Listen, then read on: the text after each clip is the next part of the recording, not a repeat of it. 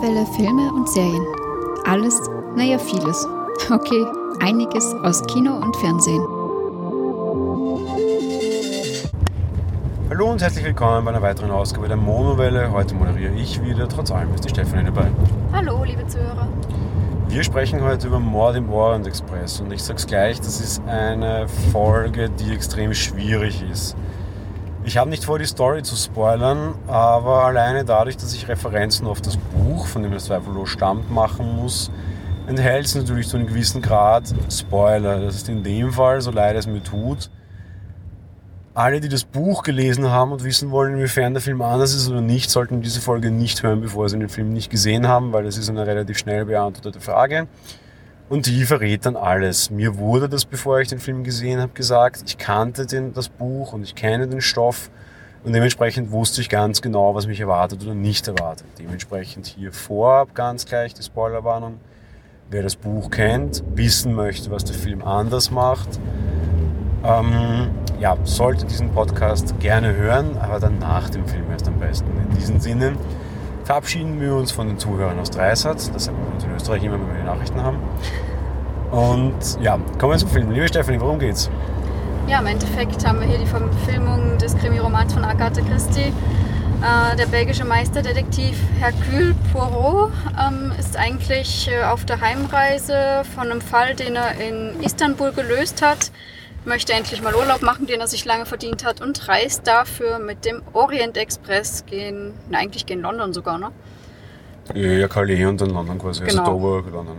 ja. Ja, und ähm, ja, wie das halt so ist bei einem Meisterdetektiv vorherzusehen, diese Reise verläuft nicht ganz so ruhig wie geplant. Der Urlaub platzt, es geschieht ein Mord und ja, es liegt nun an ihm, diesen aufzulösen. Was ist Spoiler? Es gibt einen Mord im Orient Express. Also, wir haben Kenneth Branagh, der spielt den Hercule, nicht Herkules, das wird dann auch recht lustig gleich erklärt. Eben den Detektiv. Woher kennen wir den? Der war zuletzt vorher in Dunkirk zu sehen, der ist aber auch als Regisseur schon tätig gewesen, zum Beispiel in Tor 1. Keines seiner Glanzstücke meiner Meinung nach, aber zumindest der hat eine sehr bewegte Karriere und hat schon sehr, sehr viel gemacht. Wir haben Penelope Cruz, die spielt äh, ja, die, die, die Gläubige quasi. Wir haben Willem Dafoe. Willem Dafoe musst du jetzt machen. Das haben wir aus Big Bang Theory. Den kennen wir zum Beispiel aus Spider-Man, aus dem Bösen, aus den allerersten Spider-Man, aus den Sony Spider-Mans. Der spielt einen äh, österreichischen Professor, der tatsächlich kein Österreicher ist. Auch das ist eine kleine nette Nebendetektivhandlung, die super umgesetzt war und sehr lustig. Da gleich was dazu zu sagen. Ja, war, war wirklich super. ist mir sogar aufgefallen, ja.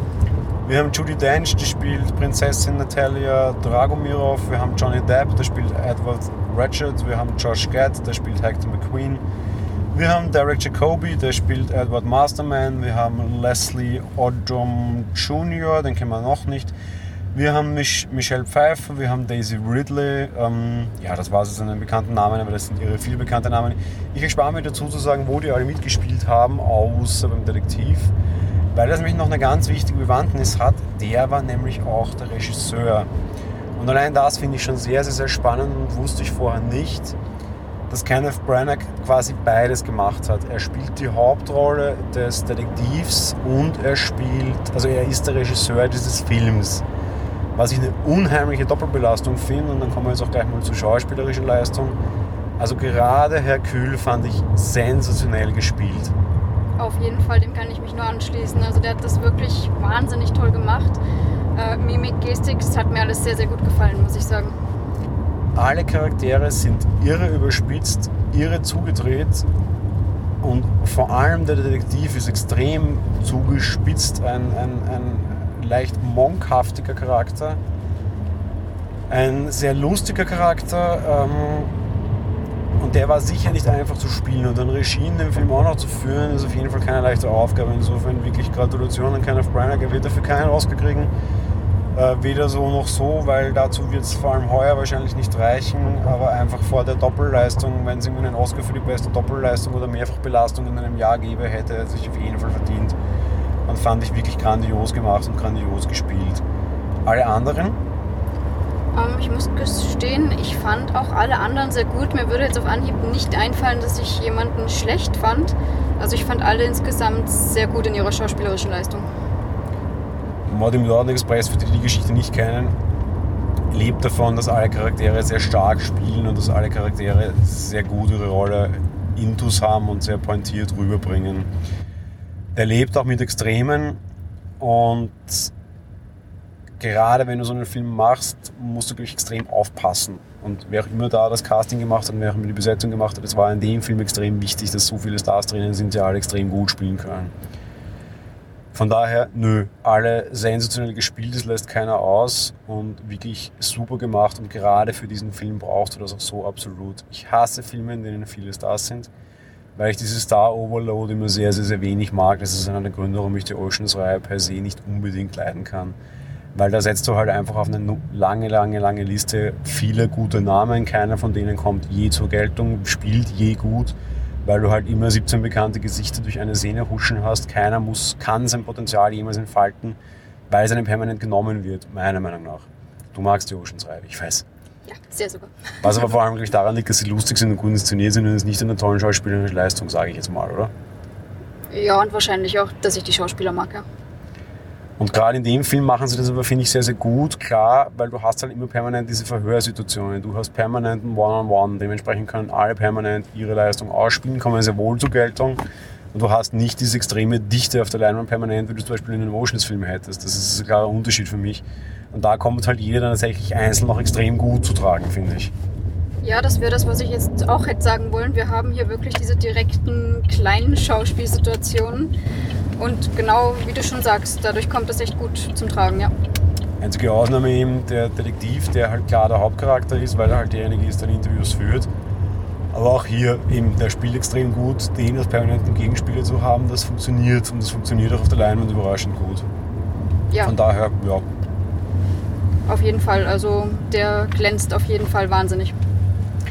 Zur technischen Umsetzung ähm, gibt es nicht viel zu sagen. Gefilmt wurde der Film auf einem sehr alten Filmformat quasi in Super Panavision 70. Es ist wieder so ein bisschen die Zeit, dass alte Filmformate rausgezerrt werden. Das hatten wir zuletzt heuer und ich habe es sehr gelobt in Dunkirk. Aber was ein Wunder. Der Regisseur war jemand, der bei Dunkirk mitgespielt hat tatsächlich und wahrscheinlich da so ein bisschen auf den Geschmack kam. Greift selbst darauf zurück. Ähm, nicht unbedingt das Einfachste zu tun ähm, ansonsten muss man halt auch sagen, dass, dass, das mehr oder minder ein Kammerspiel ist. Sie beginnen zwar schon in der Szene im Orient, die brauche ich jetzt nicht groß äh, ausbreiten, weil es für den Film völlig irrelevant ist. Und du hast schon so ein paar weite Landschaftsaufnahmen dabei, aber nur sehr wenige. Enden tut das Ganze mehr oder minder halt, größtenteils spielt das Ganze irgendwo in den Alpen und halt eben 99% des Ganzen sind Innenaufnahmen, eben ein kleines Kammerspiel mit einer sehr liebevollen Kulisse und einer sehr liebevollen Kammer, das ist schon okay. Ähm, wobei gut inszenierte Kammerspiele haben wir in letzter Zeit auch schon bessere oder zumindest kreativere gesehen. Ich erinnere da immer wieder gerne an Passengers. Wobei natürlich da die, die, das Setting, das jetzt hier so nicht, nicht hergibt, war gut gemacht, kann man wirklich nicht schimpfen, gab aber jetzt auch nicht viel her, um irgendwie großartig zu brillieren, finde ich. Ja, sehe ich ganz genauso. Und ähm, diese weiten Landschaftsaufnahmen, die du zwischendurch hast, fand ich auch herrlich, muss ich sagen. Was ich sehr schlecht fand, weil das in dem Film recht positiv ist oder relativ vernachlässigbar, die Außenaufnahmen fand ich alle komplett grotte. Also die waren alle unterirdisch. Ich rede jetzt nicht von denen am Anfang, so wie sie noch in irgendwie in. Ja, wo waren das überhaupt? Weiß ich nicht, das ist wurscht. Irgendwo im Orient und dann in Istanbul waren, das fand ich alles noch sehr nett. Aber ab dem Zeitpunkt, wo sie den Zug betreten, alles andere, was du nachher von draußen siehst, quasi, fand ich wirklich extrem schlecht okay. super, dass ich gerade gesagt habe, dass ich die Landschaftsaufnahmen super fand, weil wir haben da Perspektiven in den Bergen gehabt, die fand ich traumhaft schön. Ja, lass mich, lass mich kurz präzisieren. Die Landschaftsaufnahmen waren nett, okay, stimmt. Schlecht fand ich es, wenn die Charaktere draußen waren, weil da sahst du halt irre, wie das alles jetzt nicht echt ist. Also irgendwie bewegen sie sich dann auch teilweise aus dem Zug raus und, und dann irgendwie mal so ein bisschen durch den Schnee und mal so ein bisschen in den Tunnel und so. Das hat mit der Handlung per se überhaupt nichts zu tun, das ist völlig wurscht. Aber immer wenn Charaktere draußen waren, fand ich sehr schlecht gemacht, weil du halt auch immer extrem stark die Greenbox gesehen hast und da fand ich es mies. Die Landschaftsaufnahmen, wo du nur den Zug durch die Landschaft donnern siehst und da halt einfach Animatorik am, am Werk ist und halt quasi einfach Produktionskunst quasi, beziehungsweise halt einfach ja, Animationen, da, da tut da ist es gut. Aber sobald die draußen sind, fand ich es echt mies. okay, so relativiert kann ich damit leben, auch wenn ich diese Fehler jetzt nicht so gesehen habe. Aber ja, ich habe mich eher auf diese großen Aufnahmen bezogen. Draußen dann mit Personen, ja, war es natürlich dann nicht mehr ganz so. Zur Story oder zur Aussage kann man halt natürlich relativ wenig sagen. Äh, Story ist eben von Agatha Christie 1934 geschrieben. Dieser Stoff wurde in den letzten Jahren ewig oft verfilmt. Das ist gleich die vierte oder fünfte Verfilmung. Da gibt es aber auch irgendwie Fernsehproduktionen, was ich was alles. Das ist einer der klassischsten Krimis schlechthin. Der anders als andere Krimi ist auf jeden Fall eine Aussage hat und ein Ende, das einem nicht so ganz schmeckt und nicht so ganz trivial ist, wie das sonst Krimis haben. Was der Film, nein, das ist wurscht, da komme ich dann ganz am Ende dazu und das ist dann auf jeden Fall der Teil, wo jeder, der das Buch kennt, abschalten sollte, wenn er jetzt nicht quasi den Spoiler mag. Ja. Ähm, es ist auf jeden Fall eine besondere Krimi-Geschichte und eine andere Auflösung, dass man das auf jeden Fall in allen Krimis, die irgendwie in äh, 70 Jahren später geschrieben wurden, kennt, im größten Teil die funktioniert, aber was wollen wir dazu jetzt groß erzählen oder was zu spoilern oder sonst irgendwas, das ist wurscht. Das funktioniert wirklich super. Und ich werde auch nicht sagen, wie es ausgeht, ich werde halt nur den Vergleich aufs Buch ziehen. Aber das ist halt wirklich ideal. Ja? Da kannst du nicht sagen, er hat irgendwie ein Autor eine, eine große Leistung geleistet. Ja, hat jemand. Agatha Christie 1934, aber irgendwie es gibt tatsächlich jemanden, der dann quasi als irgendwie äh, Buchadapteur gilt in diesem Film. Ja, pff, also Geschichte toll, aber halt einfach, weil das Original von Christi toll ist. Punkt. Ja, und ich muss mich outen, ich kannte das Buch nicht und war sehr überrascht von dieser Auflösung. Damit kommen wir zum Fazit und zum wirklich jetzt groß angekündigten Spoiler, ohne zu sagen, wie, das Film, wie der Film ausgeht, aber ich kann eins sagen, er ist eins zu eins umgesetzt wie das Buch. Es passiert alles ganz genauso wie im Buch. Das Einzige, was sie offen lassen, ist das Ende, quasi, mehr oder minder. Im Buch legt der, der Detektiv dem Zugleiter in die Hand, wie er die Polizei es informiert. Und im Buch entscheidet er sich für etwas. Und im Film tut er das nicht, weil wir diese Szene nie sehen. Das finde ich schon mal spannend. Aber das ist auch schon das Einzige, wo es einen Unterschied gibt. Alles andere ist im Endeffekt ganz genauso wie im Buch. Es ist eins zu eins umgesetzt auf Strichpunkt und Beistrich. Das kann man jetzt sehen, wie man will, und tue ich mir ein bisschen schwer. Auf der einen Seite kannst du sagen, es verneigt sich vor dem Original und ist eine wunderbare Darstellung dessen und holt diesen guten Stoff in das 21. Jahrhundert. Und so will ich sehen und vor dem verneige ich mich und das finde ich gut. Auf der anderen Seite kann jetzt jeder sagen, der das Buch gelesen hat, naja, super, äh, neuer Wein, äh, alter Wein in neuen Schläuchen kenne ich schon und auch damit hat er recht. Ja, ist auf jeden Fall eine legitime Meinung natürlich. Ähm, ja, insofern Fazit. Ich, ich, ich komme nicht umhin zu sagen, dass es ein, ein wirklich toller Film war. Äh, optisch schön, gut gespielt, guter Stoff, der halt schon altbekannt ist, der halt eben nichts Neues hat, aber die Verneigung vor dem Alten finde ich gut. Ähm, das Einzige, was man ihm vielleicht ein bisschen vorwerfen kann, also man hätte Spannung ein bisschen mehr aufbauen können. Es plätschert teilweise ganz schön dahin und verliert wieder so ein bisschen Spannung. Also so ein guter Krimi hat halt einen stetig ansteigenden Spannungsbogen mit vielleicht wenigen Erholungsmomenten. Der Film hat mehr Erholungsmomente als Spannungsbogen, muss ich für meinen Fall gestehen. Es plätschert so ein bisschen, aber das finde ich auch ganz angenehm. Das ist halt ein relativ unaufgeregter, relativ ruhig erzählter Krimi.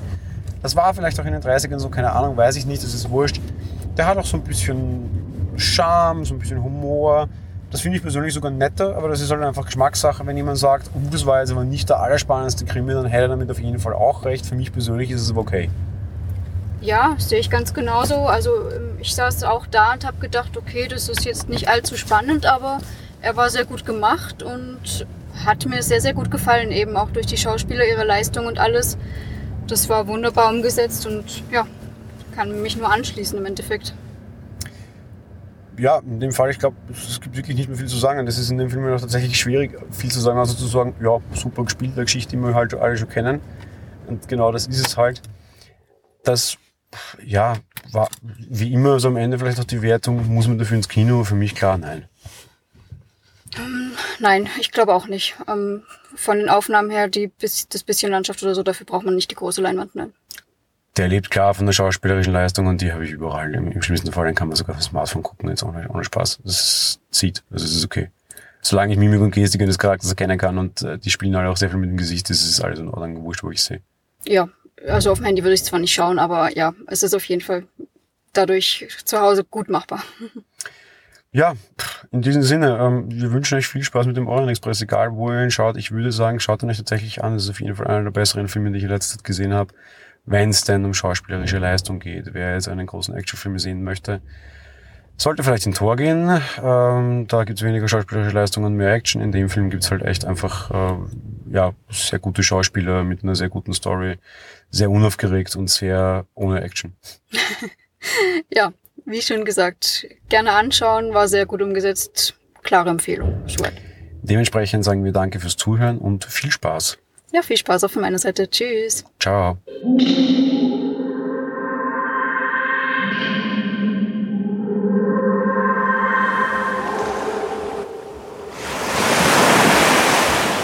Monowelle ist ein kostenloser und privater Podcast von Jan Gruber. Mehr Informationen dazu findet ihr unter www.monowelle.at. Abonniert den Podcast mit iTunes oder dem Podcatcher eurer Wahl. Wir freuen uns über Kommentare auf der Webseite, Audiokommentare, Empfehlungen oder gar Bewertungen bei iTunes.